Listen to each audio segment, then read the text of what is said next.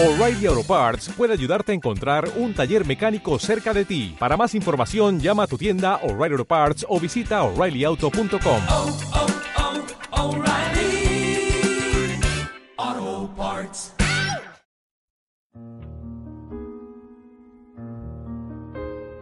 En Radio Campus Culturae, Tren de Medianoche. Don't go changing. Try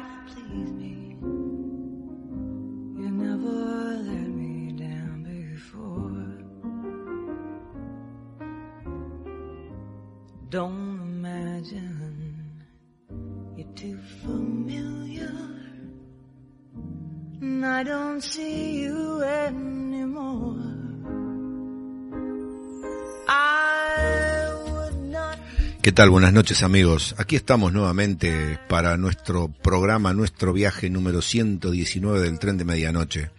Aquí acabando el mes de junio, entrando en esta nueva etapa llamada nueva normalidad, que voy a hacer un pequeño comentario.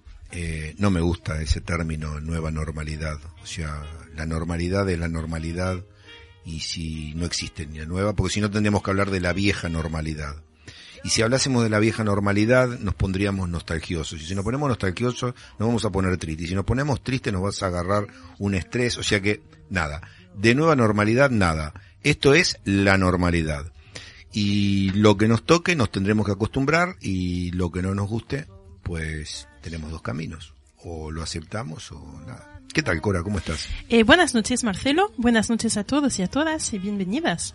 Sí, ¿no? O sea, estamos aquí, ¿no? Que eso es importante. Hemos vuelto a la radio ya eh, desde la semana pasada. Sí, por segunda semana consecutiva. Este, y, y eso ya es un, es un punto a favor. Es la normalidad. Eso es lo bueno. Esto es la normalidad. ¿Qué tal, Jonathan? ¿Cómo andas? Di algo, hombre. Muy buenas. Eh, discrepo contigo, pero bueno, si después haces tertulia a lo mejor me meto. Ah. No, hombre, tú, es que ya, si no discrepases, ya me, me- No, ya ya, te extrañaría ya. un poco. Yo, yo est- no estoy de acuerdo contigo. Hay nueva normalidad y vieja normalidad. Bueno, está bien. Te lo compro. Y después, si querés, lo discutimos. Eh, bueno, es solamente eso. Vamos a, a dar comienzo. Da- Poneme música para entrar en tema.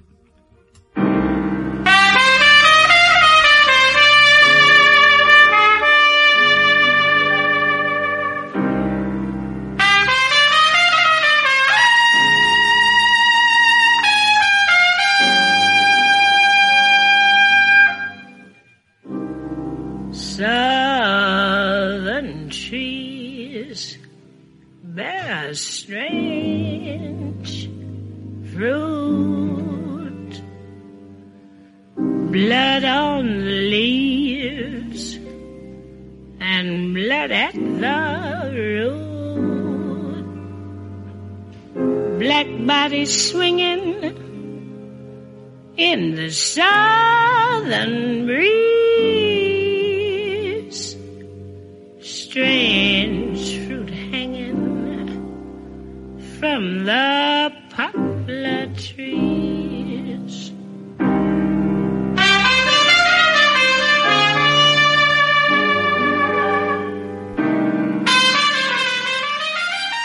La vida de los negros importa. Eh, estamos escuchando Strange Fruits de Billie Holiday, una canción que habla de, del racismo y hoy el tema que voy a tocar es un poco, eh, gira en torno a la historia de, de George Floyd, una historia que se repite como un eco. Cientos de afroamericanos, la mayoría anónimos, han muerto en el último siglo en los Estados Unidos a manos de la policía o con su complicidad, y su pérdida expolió revueltas imprescindibles para entender el extraordinario movimiento que ahora está en este momento sacudiendo al país, ¿no? Además de la pandemia del coronavirus. La íntima relación entre las tácticas policiales y el racismo estructural en Estados Unidos tiene uno de sus ejemplos más tempranos, en el año 1919, cuando Eugene Williams, un adolescente negro que nadaba en el lago Michigan, llegó hasta una playa vetada a los de su raza y fue asesinado a pedradas por una multitud blanca. La policía de Chicago en su momento miró para otro lado y se negó a arrestar a sus asesinos. El episodio desató el llamado Verano Rojo, una serie de choques raciales que causaron al menos 38 muertos, 23 de ellos negros. Lo que a comienzos del siglo XX era tolerancia o complicidad por parte de la policía ante los linchamientos de afroamericanos que estaban a la orden del día, sobre todo en el sur, se convertiría más tarde en palizas u homicidios pr protagonizados por los propios agentes, que en una abrumadora mayoría de los casos han quedado impunes. Los afroamericanos llevan más de un siglo protestando contra la violencia cometida por la policía. Esto explicó un profesor de historia afroamericana de la Universidad de Iowa, el profesor Simon Balto. La diferencia con lo que vemos ahora es que la mayoría de estas campañas han estado bastante localizadas en lugar de reproducirse en todo el país al mismo tiempo. Muchos han comparado las protestas actuales con los disturbios desatados por el asesinato de Martin Luther King en el año 1968, ya estamos hablando en una etapa un poco más cercana a la nuestra. Pero la mayoría de los historiadores disienten. El principal paralelismo está en los saqueos que se registraron en Washington y esos episodios han sido muy minoritarios en las manifestaciones de ahora. Cuando la gente dice que este momento es como los disturbios del 68, se está centrando solo en un aspecto del momento actual, que además es la parte en la que participa menos gente, resume este profesor.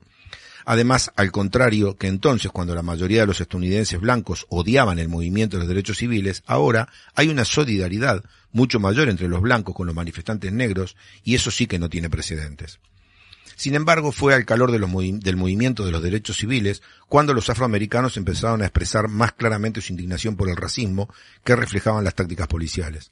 En 1964, el asesinato a tiros de un joven de 15 años, Jan Powell, por parte del teniente de la policía Thomas Gilligan de Harlem en Nueva York, desató una serie de protestas y disturbios en la Gran Manzana, Nueva Jersey y Filadelfia, donde ya había fuertes tensiones por episodios previos de brutalidad policial. Un año antes, en la marcha de Washington, donde Martin Luther King pronunció su célebre discurso I Have a Dream, uno de los carteles de las manifestantes rezaba Pedimos el fin de la brutalidad policial. Para Steven Taylor, un experto en derechos civiles y, y, raza en la American University de Washington, el episodio más parecido a lo que se vive actualmente fue el llamado largo verano caluroso de 1967, cuando hubo 159 protestas y disturbios en ciudades de todo el país.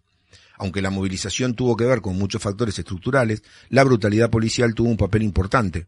Por ejemplo, en Newark, en Nueva Jersey, los disturbios respondieron a la paliza que dos policías blancos dieron a un taxista negro por una infracción menor de tráfico. Fue ese año cuando el jefe de la policía de Miami, Walter Hidley, defendió la represión de los disturbios en barrios negros con una fatídica frase que el ahora presidente de los Estados Unidos, Donald Trump, repitió la semana pasada en un tuit. Cuando comienza el saqueo, comienza el tiroteo además en castellano suena hasta poético, ¿no? Porque rima. Por Dios. Una década después, ya en 1980, esto es muy cercano a, nuestra época, la exoneración de cuatro policías blancos acusados de matar de una paliza a un motociclista negro en Tampa desató cuatro días de protestas y disturbios en Miami que dejaron 18 muertos y más de 300 heridos. Ese episodio fue de los primeros que canalizaron la indignación por un factor que hoy es clave en las protestas, el hecho de que casi todos los policías blancos quedan impunes cuando matan a negros, con un puñado de pequeñas excepciones recientes, como sostiene el mismo profesor de la Universidad de Iowa que estábamos mencionando antes. La absolución de los cuatro policías de Los Ángeles acusados de dar una brutal paliza al afroamericano Rodney King generó una fuerte ola de protestas en la ciudad californiana en 1992 que se tornaron violentas y ocasionaron más de 60 muertos y mil edificios incendiados.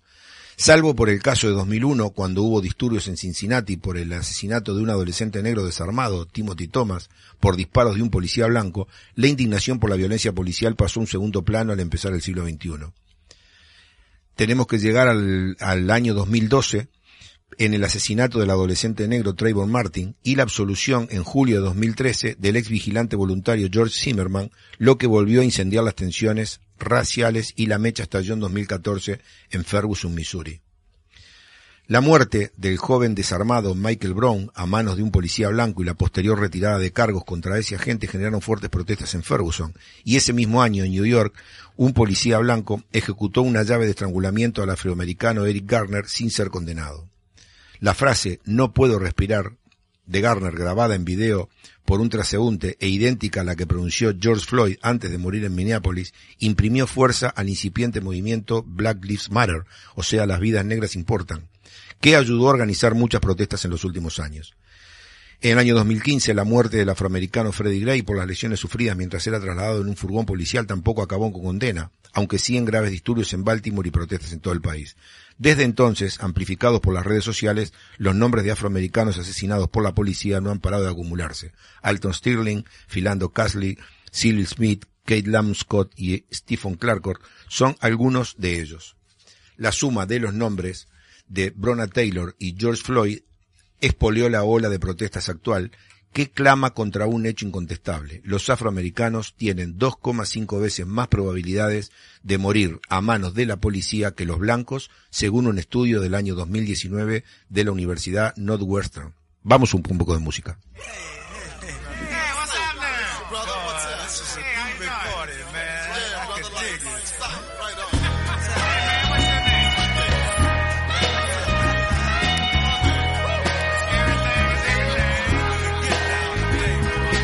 Mother, mother, there's too many of you crying. Brother, brother, brother, there's far too many of you dying. You know we've got to find a way to bring some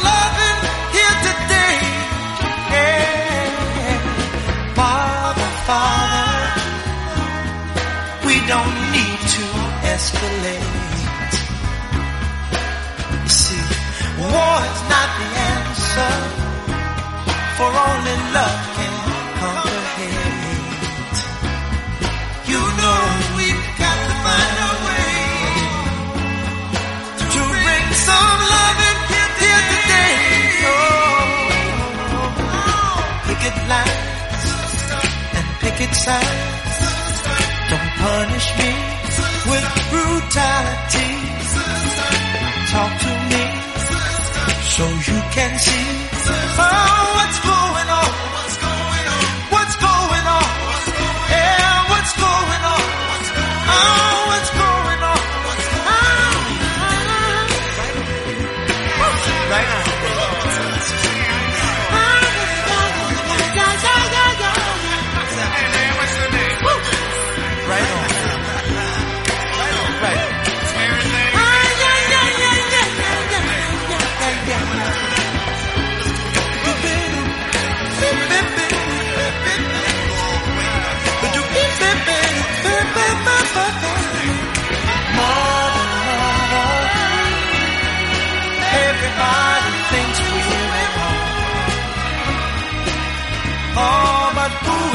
judge us?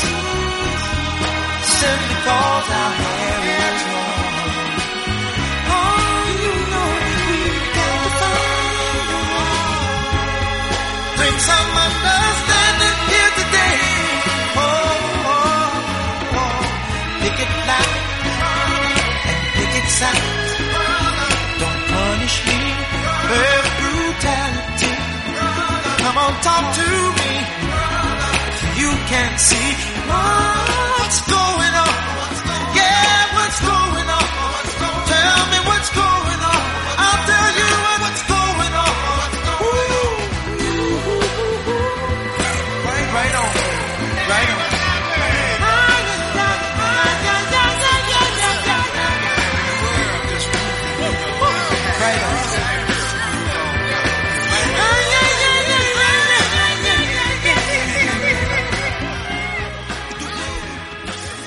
Volviendo un poco sobre el tema, ¿no? Luego de esta especie de, presentación un poco de, bueno, de, de- pequeño historial de cómo se fueron sucediendo las cosas, ¿no?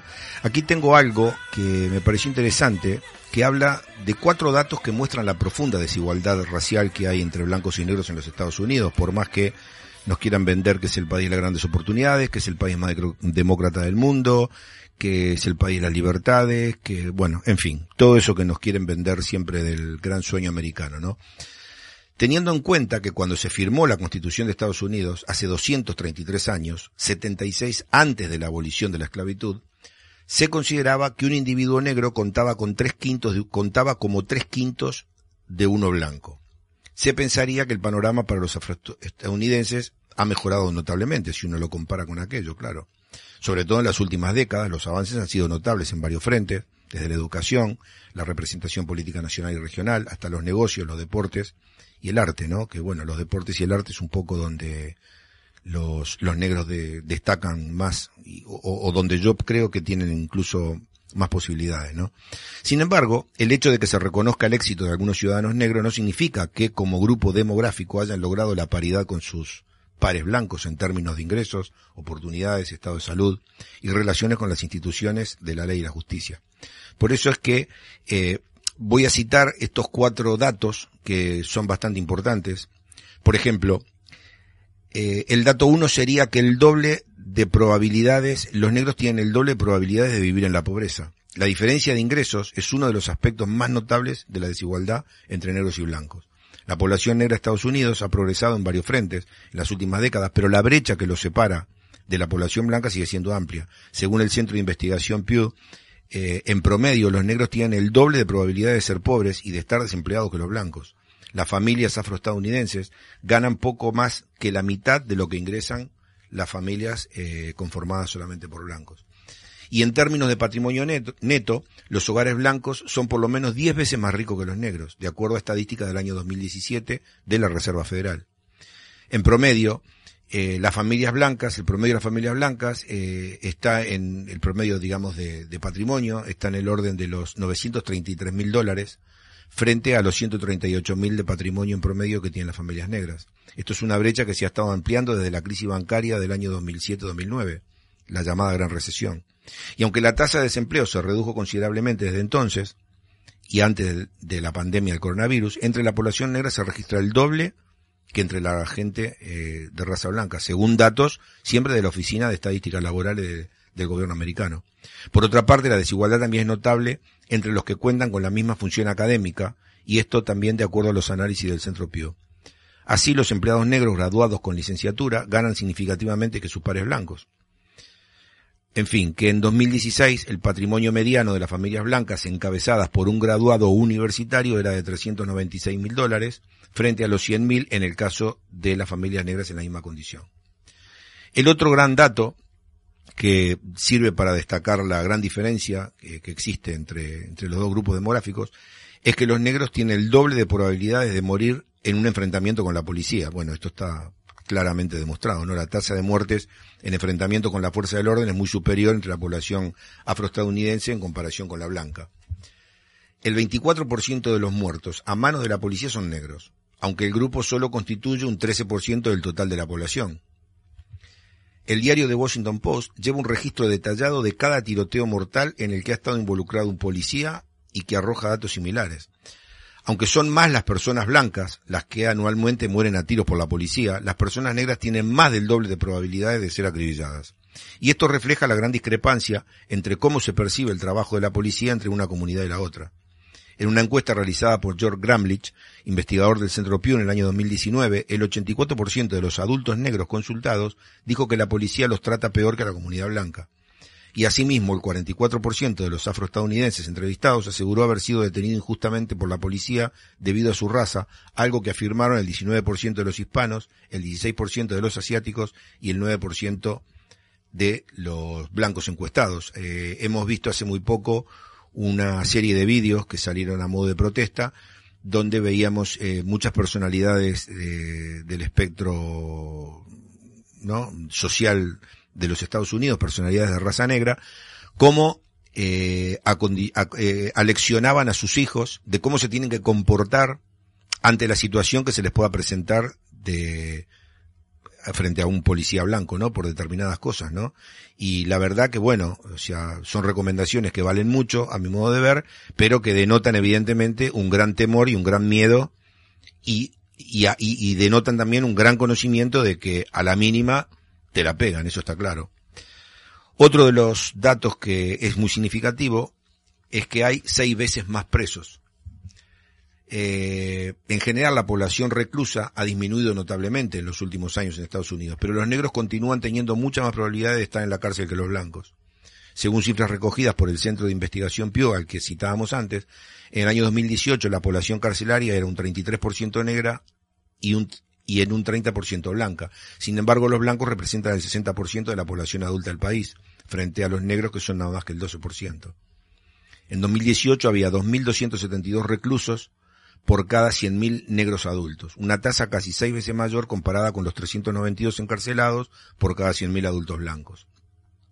La diferencia aumenta si los datos se desglosan para analizarlas demográficamente por edades.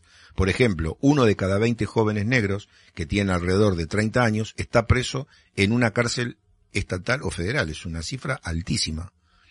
Está bien que en Estados Unidos te pueden llevar a preso por cualquier cosa, pero bueno, me parece una cifra bastante alta, ¿no? El abogado y activista social negro Brian Stevenson reveló unos números aún más dramáticos en una charla del año 2012. En ese entonces afirmó que uno de cada tres hombres negros de entre 18 y 30 años estaba en la cárcel o en libertad condicional. En fin. Y luego el cuarto dato, que es bastante eh, significativo teniendo en cuenta, digamos, el nivel, el estándar de vida que, que tiene Estados Unidos, no por su riqueza y, bueno, por todo lo que significa, es una alta tasa de mortalidad infantil que llega prácticamente al doble. La mortalidad infantil refleja los bebés muertos antes de cumplir un año. Esa tasa no solo ofrece información sobre la salud de la criatura y su madre, sino que es un buen indicador de la salud de una sociedad en general. Claro, aquí, eh, en el caso, por ejemplo, de la comunidad afroestadounidense, esa tasa eh, era del 11,4 por cada mil nacimientos, mientras que en la, en la comunidad blanca era del 4,9 por cada mil. Las razones por las que muere un bebé son múltiples, pero hay algunas que tienen que ver con el estado de salud de la madre, sus condiciones de vida durante el embarazo, su estado emocional y la dieta. Y estas pueden estar relacionadas a las pobres condiciones socioeconómicas que hacen imposible un entorno apropiado, cuidados médicos durante el embarazo y justamente mantener una buena dieta que haga que haga, eh, digamos, propicio un, un, buen embarazo y un buen nacimiento, un bebé sano, ¿no? Eh, a esas, a su vez, a esas condiciones se pueden generar hipertensión, obesidad y diabetes que afectan tanto a las mujeres como hombres de raza negra en Estados Unidos. Y eso es muy significativo. Cualquiera que haya estado por allí habrá notado eh, en las ciudades donde se ven muchos negros que hay una, una gran cantidad de, gente obesa dentro de esa raza, ¿no? Y evidentemente eso se tiene que deber a una mala alimentación, a una alimentación pobre eh, en cuanto a calidad y, y, muy rica en cuanto a productos industrializados, que en definitiva, bueno, son, son los más baratos. Y ya, digamos, como para terminar un poco el, bueno, este, este informe, eh, hacer citar lo, lo que hemos sabido en estos días, ¿no? que la, la, población de raza negra es la que está eh, muriendo con más cantidad, en mayor cantidad, por la pandemia del coronavirus. Seguramente porque carecen de, de seguros médicos, eh, entonces evidentemente tienen una calidad de atención médica muy, muy, muy baja, frente a una enfermedad que evidentemente eh, ataca a otras patologías. Y si ya partimos de la base de que hay un, una gran cantidad de hipertensión y de obesidad y de diabetes, es muy fácil deducir de que eh, un alto porcentaje de enfermos de coronavirus tengan menos probabilidades de vida que una persona que tenga una buena alimentación y que tenga un buen estado de salud, ¿no? Entonces, eh, yo creo que lo, lo, más importante de esto, eh, por lo menos para mí, que soy un, un gran fan ¿no? Un poco de muchas de las cosas de los americanos. Yo creo que tienen cosas muy rescatables, pero también tienen cosas que después de 233 años de una constitución y después de otros tantos años de haber eh, abolido la esclavitud, sigue habiendo una, un razonamiento y una conciencia eh, dentro de la sociedad de considerar al negro como un ser inferior. Y obviamente, como dije antes, eh, cualquier persona que haya estado en Estados Unidos, que haya tenido la posibilidad de visitar lugares de la América profunda y no solamente los lugares cosmopolitas como pueden ser eh, la Quinta Avenida o no o el paseo de los artistas de, de Los Ángeles, eh, se habrá dado cuenta que evidentemente son gente que a la cual todavía se le tiene un poco de, de recelo. Pero bueno, vamos a dejar este tema, seguramente después debatiremos algo con Cora y nada, vamos a irnos con un poquito de música. Gracias.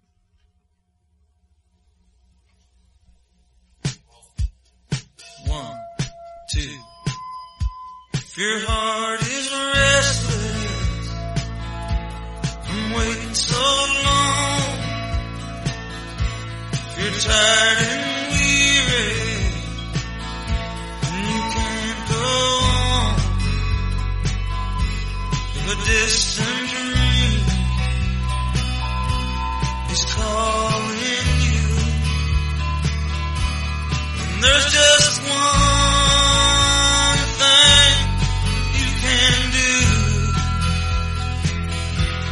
Follow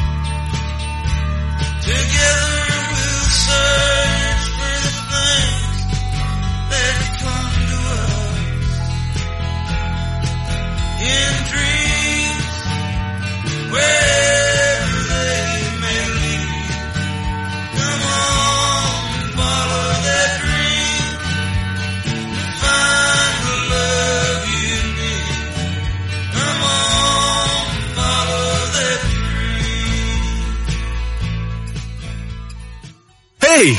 Gustache Radio. Radio Campus Culturae está aberta a participación de todos e todas. Colabora con Radio Campus Culturae e fai oíla túa voz. Ponte en contacto con nosco a través da nosa web www.radiocampusculturae.org o noso mail campusculturaeradio@gmail.com a través das contas de Facebook e Twitter de Radio Campus Culturae ou directamente preguntando por nós na Residencia Universitaria Burgo das Nacións. Colabora ca túa radio. Radio Campus Culturae. En Radio Campus Cultura e poñemos de ritmo as túas fins de semana. Mix Club, todos os sábados dende as 10 da noite. Mix Club, unha cita semanal ca música electrónica, dende o dance ao EDM o tech house e minimal máis underground. Tú lo único que yo tengo.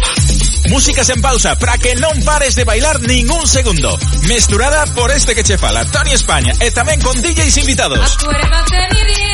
Mix Club, cada sábado a partir das 10 da noite en Radio Campus Culturae. Paixón pola música electrónica. Escoitas Radio Campus Culturae, a radio activa. Tren de medianoche.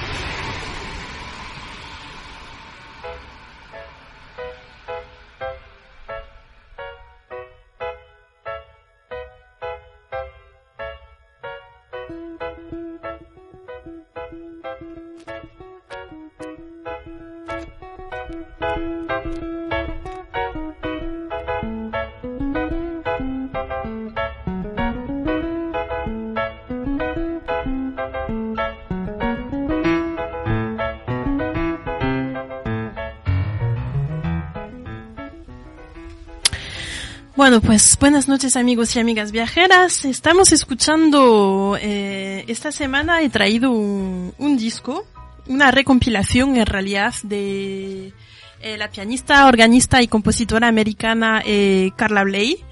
Eh, una, una recompilación de unas grabaciones que se hicieron desde el año 61 hasta el año 99. Es una recompilación que se publicó en el año eh, 2004. Eh, fue publicada por eh, el label, digamos, eh, el label con el cual trabajó Carla Blake eh, casi toda su trayectoria musical, eh, que es eh, ECM, ¿no? Ese label eh, alemán, eh, Edition of Contemporary Music, eh, la discográfica que publicó a, a otros grandes del jazz y de la música contemporánea como Kay Jarrett, como Pat Metheny, como eh, Chick Correa. Eh, bueno, pues en esa misma trayectoria se planta Carla Bley, con, con esa recompilación, como digo, de, de 30 años de, de, de, de profesión, eh, desde el jazz eh, post-bop al rock, a la fanfarria. O sea, bueno, una recompilación muy interesante para tener una visión así amplia de, del mundo artístico, del mundo del, del imaginario musical de Carla Bley. Eh, pues Carla Bley va a ser la tela de fondo musical para eh, proseguir con eh, uno de mis eh, pensadores eh, españoles contemporáneos eh, que bueno que me gusta leer. La semana pasada ya eh, introducía la penúltima bondad de Josep María Esquirol, ese profesor de la Universidad de, de filosofía, o sea, profesor de, de filosofía en la Universidad de Barcelona eh, un ensayo ¿no? de filosofía que se publicó en el año 2018 y que fue, digamos, un poco la continuación eh, de, eh, de, del- de su ensayo que había ganado el premio del ensayo 2016, que era eh, La resistencia íntima. Eh, ¿Y por qué voy a traer eso? Porque esta semana casualmente publiqué así un comentario anodino en mis redes sociales y me dijeron, ¡qué claridad! ¡Qué claridad! Y yo dije, claridad, claridad, claridad. ¿Y de qué nos habla Josep María Esquirol? De claridad. Así Era, que, ¿Eso se refiere a lo de Eureka? no. Ah, Bueno, de eso hablamos después. bueno.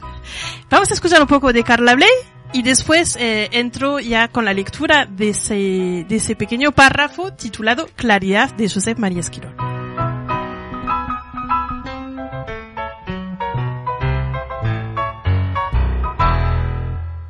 Sentir que sentimos. Darse cuenta. Ser consciente. Se suele describir como tener y estar en una especie de claridad. Pero, ¿qué se podría decir de esta claridad? Ortega al tratar el tema usa la palabra transparencia. Identifica encontrarse, enterarse y ser transparente y escribe. Abre comillas. Vivir consiste en un saberse y comprenderse, en un advertirse y advertir lo que nos rodea, en un ser transparente a sí mismo. Cierro cita. Pese a seguir la intención de lo que quiere decirse, cabe dudar de que sea la manera más atinada de hacerlo, al igual que también cabe dudar de si es pertinente apelar, como hacen algunos filósofos, a la autoconciencia absoluta. Si nos poseemos del todo, si somos transparentes, respeto a nosotros mismos, afortunadamente. Y de ahí que sea mejor usar la palabra claridad cuyo significado no está reñido ni con la limitación, ni con considerar lo que no se ve o lo que se oculta. La claridad corresponde a la ya mencionada luz intermedia, tenue y tibia, que dista tanto de la densa oscuridad como del haz de blanca y deslumbrante luz.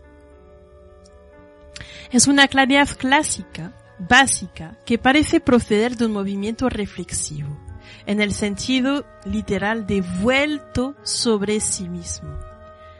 Sentir del sentir. Pero de un movimiento muy especial y raro, puesto que involuntario, es decir, de un movimiento en el que ya nos encontramos de antemano. La mayor parte de actos reflexivos son voluntarios y por eso podemos determinarnos a reflexionar sobre reflexionar sobre algo con el propósito de volver sobre algo. Ahora bien, la claridad del sentirse viviendo se relaciona con una reflexividad que es previa a toda intencionalidad entendida como voluntad. No es que yo reflexione, sino que me encuentro en esta reflexión. Esto es, siento que siento. No conocimiento o representación, sino presencia patética de mí para mí mismo. De eso hablamos. Eso es fundamental en el pensamiento de Josep María Esquirol. De un repliegue que no es acto voluntario, sino un movimiento en el que nos encontramos, un movimiento que somos. Siempre estoy en situación y lo siento así, Siento que voy en tren. Siento que tomo un café. Siento que me levanto de la cama. Alguien podría objetar que a veces cuando estás concentrado leyendo, no te das cuenta de que estás leyendo. Tendríamos que responder que el primer plano de la concentración lo deja casi todo atrás.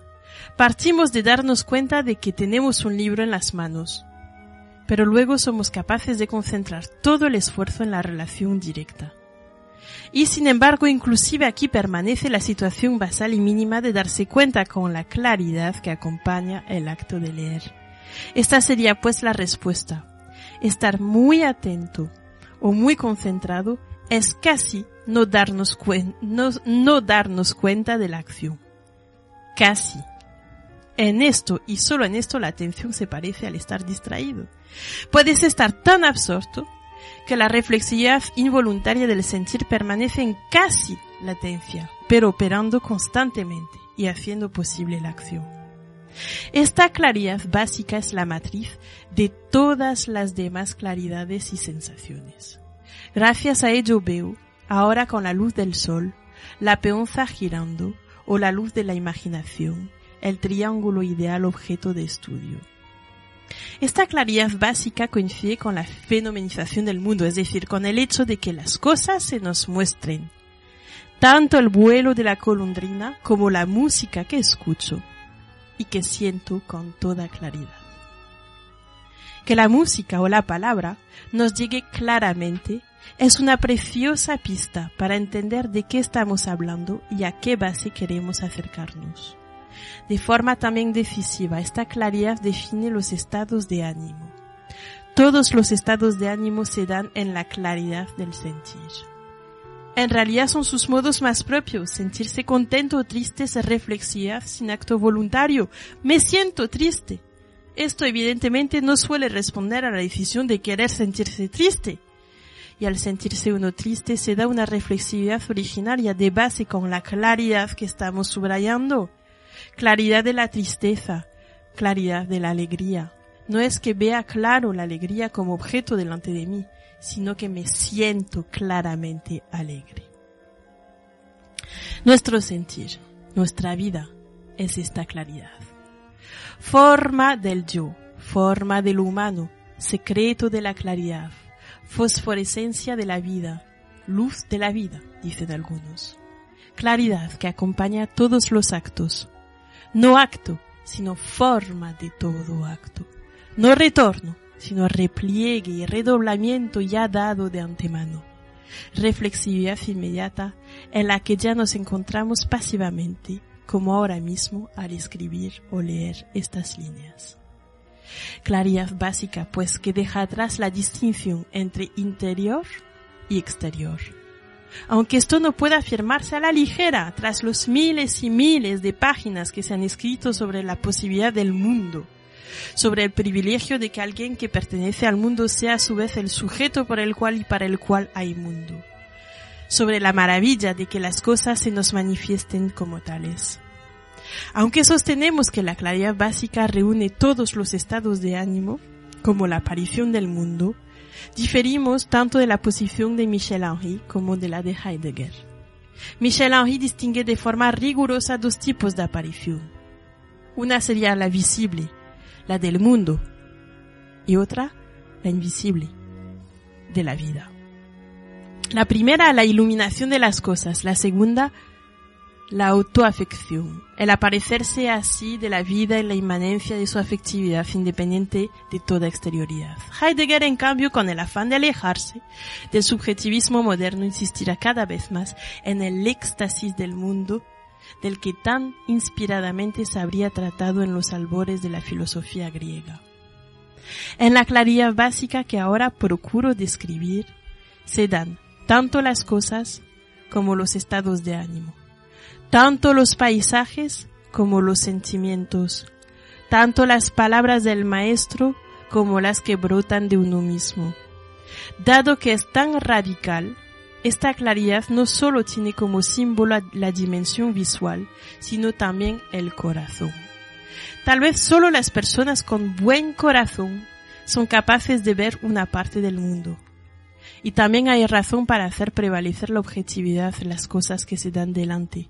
A veces vemos mejor el rostro que la cara. Es decir, la profundidad de lo humano que el color de los ojos. Puedo sentir antes la amabilidad de una persona que percatarme de cómo va vestida.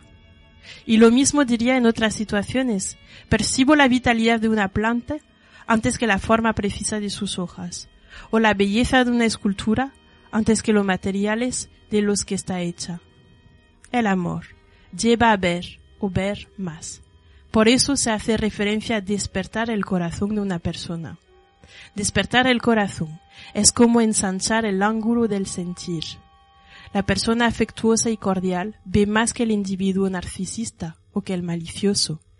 De ahí que incluso en el momento pasional siempre sea mejor estar cegado de amor que cegado de odio. La maravilla de la vida es la claridad de ver, de este ver, de este sentir que hace de fundamento.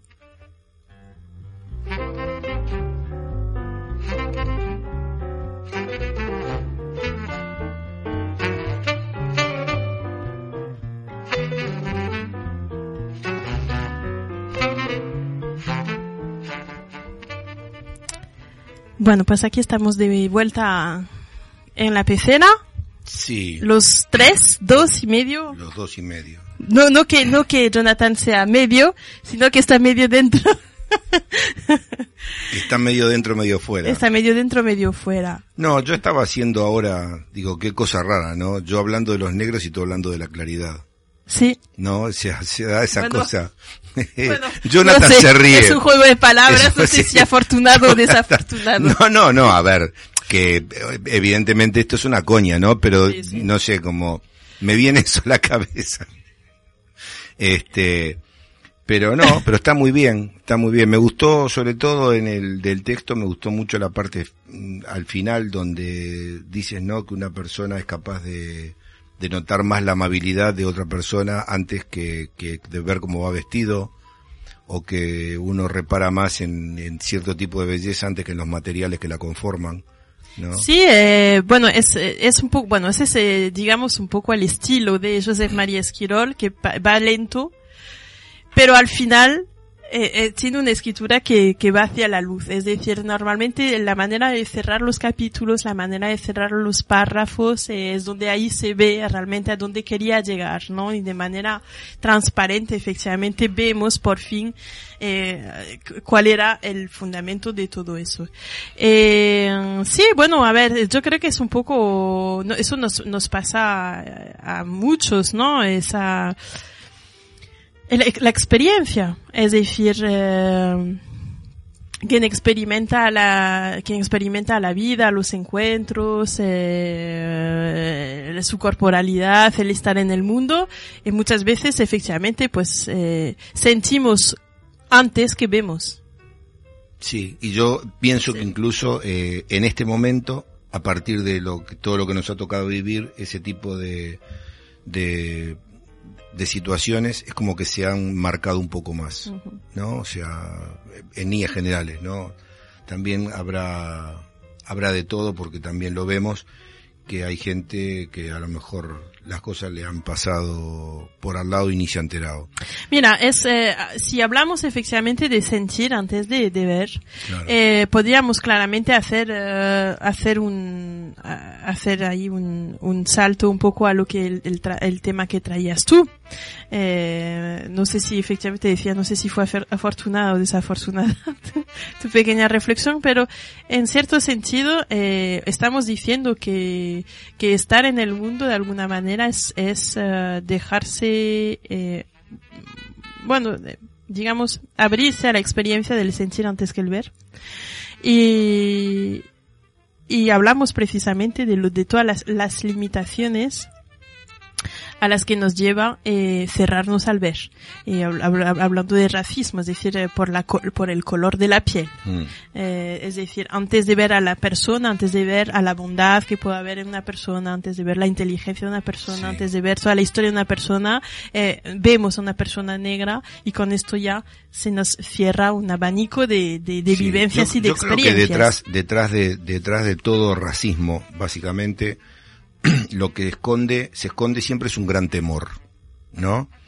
Eh, yo pensaba hace unos días también leyendo algunos artículos que hablaban de del modelo económico, ¿no? Que, que impera en el mundo, ¿no? Este modelo que separa en ricos y pobres y cómo hay una, digamos, esa, esa lucha que se está dando permanentemente, ¿no? Y que lo vemos eh, sobre todo en este momento se está dando mucho en los países eh, latinoamericanos, que han pasado de un periodo de, de gobiernos, mm, digamos, socialistas, por llamarlo de alguna manera, o gobiernos pro eh, Progresistas. pro igualdad, digamos, y, y en este momento eh, todos estos países están retornando a, a modelos políticos neoliberales, fundamentalmente, ¿no? Entonces, claro, yo, yo pensaba, eh, ¿por qué, eh, por qué el rico quiere ser muy rico y no quiere que sean todos iguales? Y yo pienso que se trata siempre de el temor a perder ciertos privilegios. ¿Correcto? ¿No? Eso lo vemos, no hace falta ser muy rico. Claro, pero y lo mismo y lo mismo, burgués. Claro, y lo mismo ocurre en el caso de los de los racismos, ¿no? Si uno, por ejemplo, se pone a pensar eh, en, en la persecución de los judíos de la Segunda Guerra Mundial, ¿no? Lo que se lo, lo- bueno, la persecución que desató Hitler, El genocidio, el genocidio de los judíos, claro. Eh, cu- ¿Cuál fue la, la, la mecha que encendió esa especie de... es- era el temor a perder los privilegios. O sea, era el temor a que los judíos en algún momento fuesen más poderosos o tuvieran el control, más control de las cosas que los propios que los propios alemanes. O sea, es la incapacidad de verse todos iguales y de pensar de que eso luego los va a afectar de alguna u otra manera. Bueno, yo creo que en el caso en el caso judío, eh, bueno, hay otras cuestiones que entran ya incluso dentro de lo que es la mitología y de lo que son los símbolos y de lo que es, digamos, el ego enorme del hombre blanco y del mm, cristiano eh, católico, es decir, eh, esa especie de, locura eh, de- del, eh, del, del ser blanco de, de, de querer controlar absolutamente Claro, porque mundo, siempre ¿no? el- en, en, Eh, en- todas las en todas las, las en el cual no se encuentra, perdón, eh, que Sí. te corte, pero que una figura eh, claramente como Trump, que la- estás hablando de Estados Unidos, eh, claramente se encuentra en el mismo perfil psicológico, el mismo perfil de, de la simbología, de la grandilocuencia. Sí, sí, en definitiva, eh, el- es decir, el- de la especie de misticismo, eh, incluso Claro. llevado al- a la política, ¿no? De ese discurso, eh, digamos, que parecería de iluminado, chiflado, vamos. Claro. Por- claro, porque, por ejemplo, otra cosa que yo analizo bastante, ¿no? Es, eh, en todas las sociedades y a lo largo de la historia, normalmente los conflictos se han generado siempre por esa lucha entre los que tienen grandes privilegios y los que no tienen ninguno. Entonces, ¿cuál es la lucha? La lucha es los que no tienen ningún privilegio, lo que pretenden es pillar algo de esos privilegios. Y los que tienen mucho no quieren ceder nada porque tienen miedo que si empiezan a ceder acaben cediendo todo. Y esto, por ejemplo, si tú lo analizas, se ve, por ejemplo, hasta en el mundo animal, ¿no? La pelea del macho alfa, esa supremacía que se origina, yo lo veo así, y, ¿no?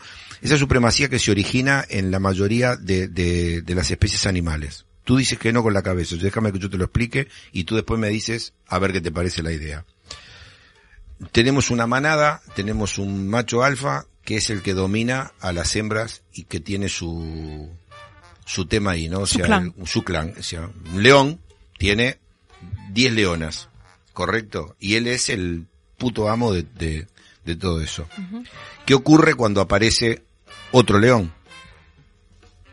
O sea, en teoría, en teoría, se podrían quedar con cinco leonas cada uno y no habría conflicto. Sin embargo, surge el conflicto. ¿Por qué? Creo yo.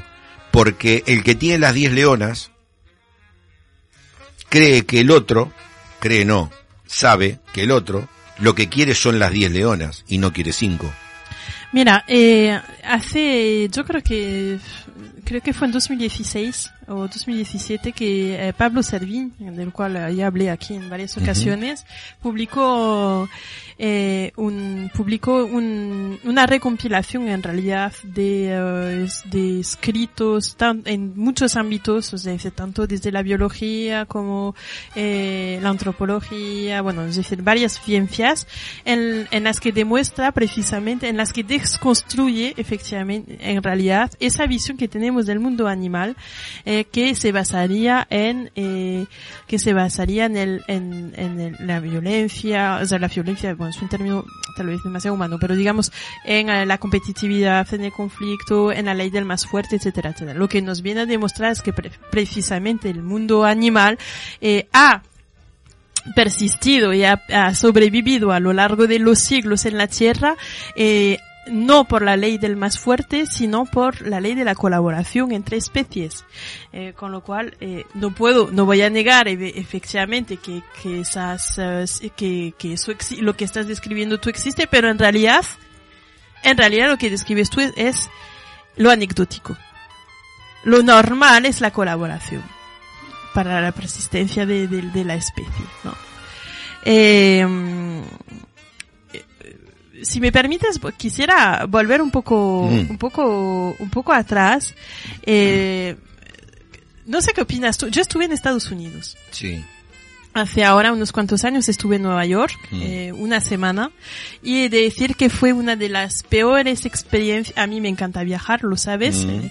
eh, y sin embargo he de decir que de mi viaje a Estados Unidos lo único que deseaba estando ahí era volver.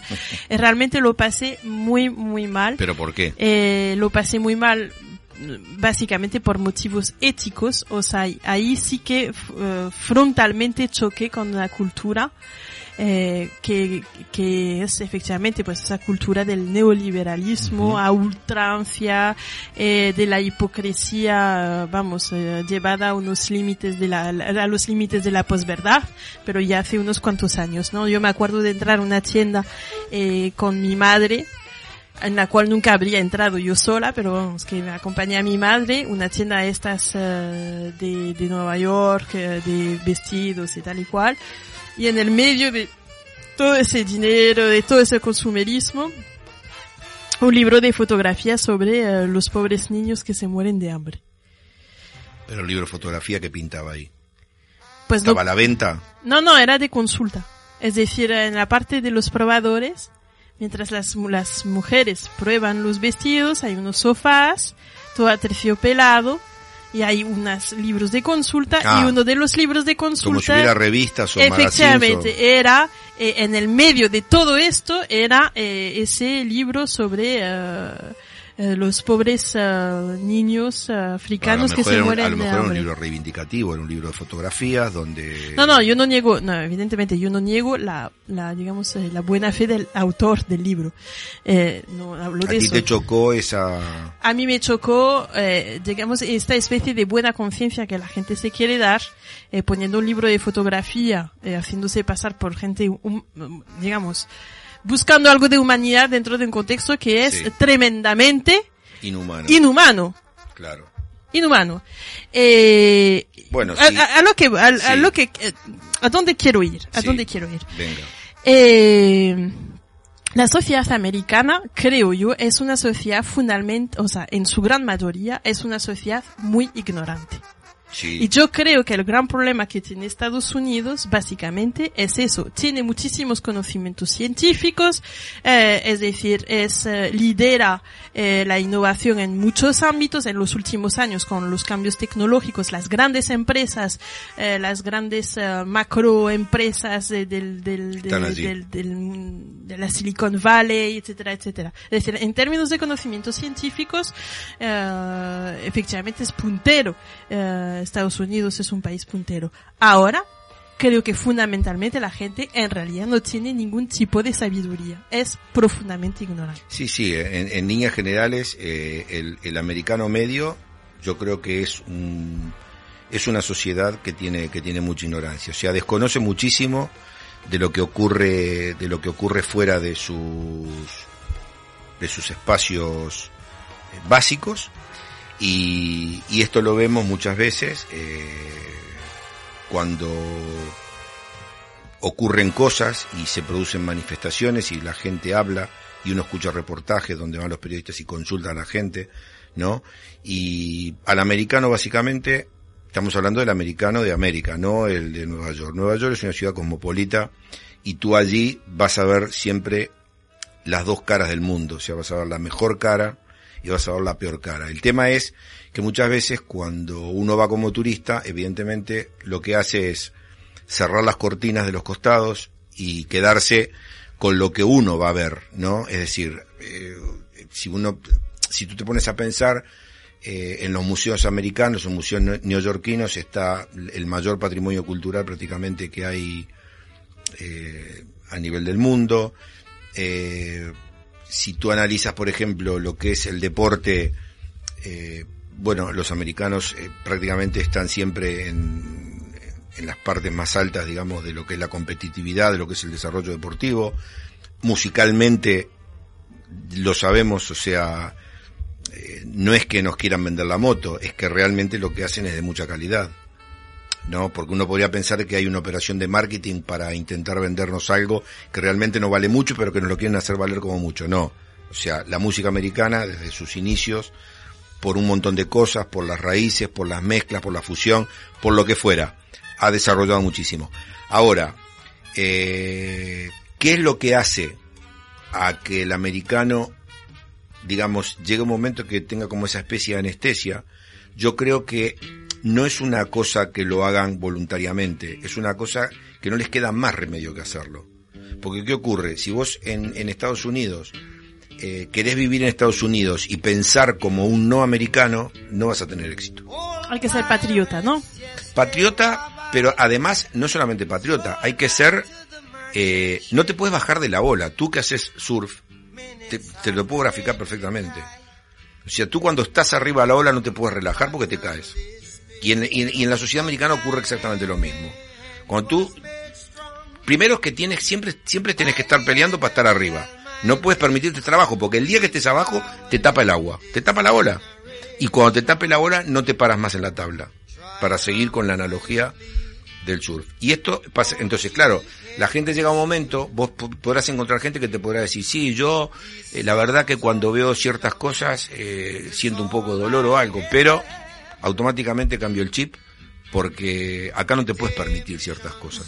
Mira, yo creo que eh, una de las cosas que ocurre en Estados Unidos es que no tiene tradición de pensamiento. Eh, es, es- entonces no tienen eh, tradición de crítica, de autocrítica, de duda, etcétera. Eso no forma parte de su cosmovisión. Pero tienen las- grandes pensadores. Sí, sí, no, sí, claro que tiene grandes pensadores, pero es hasta hasta donde iba. Los grandes pensadores americanos, si te fijas, son eh, pensadores políticos, ¿vale? O, pos- eh, o, eh, de, o, o de economía, ¿vale? Es decir, en, en ámbitos sociales. ¿Vale? Pero no sobre lo que es la condición humana, sobre lo que es eh, la las relaciones humanas, eh, es decir, más en profundidad, es decir, se queda en lo que es lo social. De hecho, eh, una cosa ahí donde nos ganan, en parte, eso sí, los americanos precisamente, es en los movimientos sociales. Es decir, eh, pocas veces ha habido eh, movimientos sociales con tanta fuerza como los movimientos americanos en Estados Unidos. Eh, lo que estamos viendo ahora, por ejemplo, de, con la, co- la comunidad afroamericana, eh, que surja así de repente un movimiento social eh, organizado, Eh, eso aquí no ocurre y eso nos falta aquí. Es decir, aquí sí que tenemos reflexiones, sí que pensamos, pero tenemos grandes dificultades a la hora de organizarnos socialmente. Efectivamente. Bueno, eh, ahí está Jonathan haciendo señales como estos que mueven los aviones en las pistas, con los dos brazos hacia arriba y hacia los costados, avisándonos que queda un minuto de programa, con lo cual vamos a decir hasta la semana próxima. Ya el próximo programa ya será en la segunda mitad del año de la normalidad que nos toca vivir. Y sí, nos- bueno, la semana que viene a ver si, Así que, a ver en qué normalidad estamos. En la vieja, en la nueva, en la, no, no, en la a mí no me hables de la vieja ni de la nueva. A mí hablame de la en normalidad. la anormalidad, en la subnormalidad. Hasta la próxima semana, gente. Que Chao. pasar bien. Besos. These songs of freedom is all I ever had. Redemption songs, all I ever Redemption songs, these songs of freedom, songs of freedom.